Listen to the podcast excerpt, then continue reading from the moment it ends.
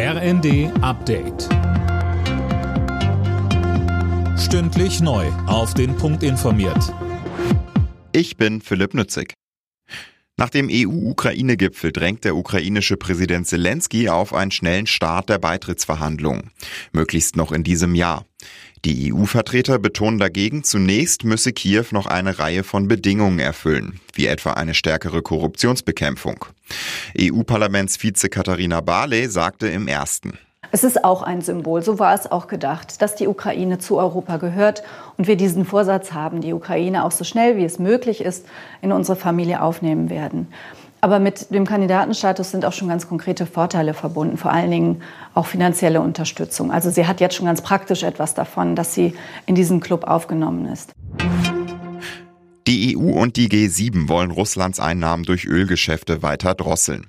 Die Mitgliedsländer haben sich zusammen mit Australien jetzt auf einen Preisdeckel für Erdölprodukte wie Diesel oder Kerosin geeinigt.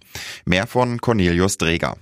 Schon ab morgen soll für Diesel und Kerosin eine Preisobergrenze von umgerechnet gut 90 Euro pro Barrel gelten, gut 10 Euro weniger als die aktuellen Marktpreise. Unternehmen, die Erdölprodukte nach Europa bringen, für die mehr gezahlt wurde, müssen mit Strafen rechnen. Ein solcher Preisdeckel gilt schon seit Dezember für russisches Rohöl.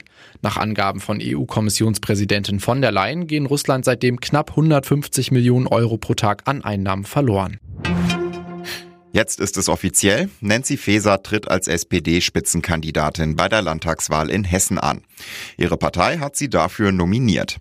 Faeser hatte angekündigt, dass sie trotz Kandidatur weiter Bundesinnenministerin bleiben will. Im Freitagsspiel der Fußball-Bundesliga hat der FC Augsburg gegen Bayer Leverkusen gewonnen. Mit 1 zu 0 setzten sich die Augsburger gegen das Team von Xabi Alonso durch. Damit konnten sich die Augsburger drei wichtige Punkte im Abstiegskampf sichern. Alle Nachrichten auf rnd.de